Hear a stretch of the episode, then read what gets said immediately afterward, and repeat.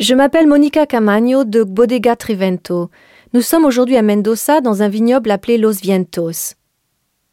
C'est un vignoble situé dans la première zone vitivinicole de la région et il est très important de parler de son système de conduite. Ici, nous utilisons un système de conduite en espalier car ce système nous permet de faire un travail très fluide avec nos ouvriers. Mais en plus, il est adapté à l'utilisation de machines. La machine à vendanger est aujourd'hui une ressource que nous utilisons beaucoup en Argentine. Et c'est une ressource très importante quand la main-d'œuvre, disons, a une grande influence sur l'industrie. Dans ce domaine, nous avons planté des cépages rouges. Nous avons du Malbec, bien entendu, du Cabernet Sauvignon, du Cabernet Franc, nous avons des Syrah et du Merlot. C'est une région caractérisée par ses cépages rouges. Les premières zones sont réparties sur les départements de Maipú et de Luján. Ce sont des départements, des régions, qui datent de l'origine de la vitiviniculture et où nous allons trouver également des vignobles très anciens.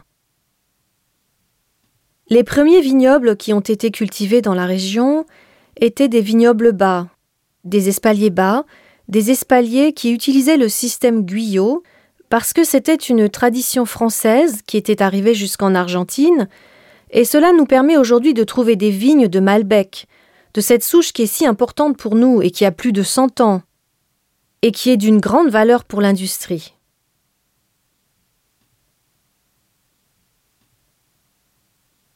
Nous en avons aussi dans d'autres régions et d'autres vignobles de la zone Est, qui est une zone beaucoup plus chaude, où les températures basses et hautes sont très intenses, très élevées, et où l'ensoleillement et la luminosité sont très importants.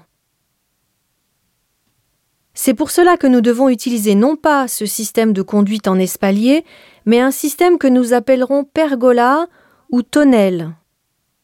C'est un système qui protège le raisin de la forte chaleur et de la forte luminosité. Les cépages les plus importants dans cette région, que nous appelons région Est, sont le Bonarda et le Torrontés Mendocino. Ce sont les deux variétés, l'une est blanche et l'autre est rouge, mais elles sont très caractéristiques de la région et nous donnent des vins spectaculaires. Pour nous, la troisième région importante, c'est la région du Valle de Uco, la région du Valle de Uco est une région nouvelle dans laquelle nous nous sommes aventurés il y a peu de temps.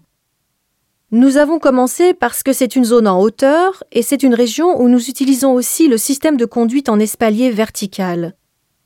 Mais ici, dans cette zone, nous avons commencé par la culture de raisins blancs et de raisins rouges à maturation courte, à maturation rapide, comme par exemple le pinot noir et la syrah, parce que c'est une zone en hauteur où les températures maximales et minimales sont basses. Nous avons obtenu d'excellents résultats et nous plantons aujourd'hui des cépages qui ont une maturation plus longue, comme le Malbec ou comme le Cabernet, avec lesquels nous avons produit de très bons vins grâce à la minéralité du sol.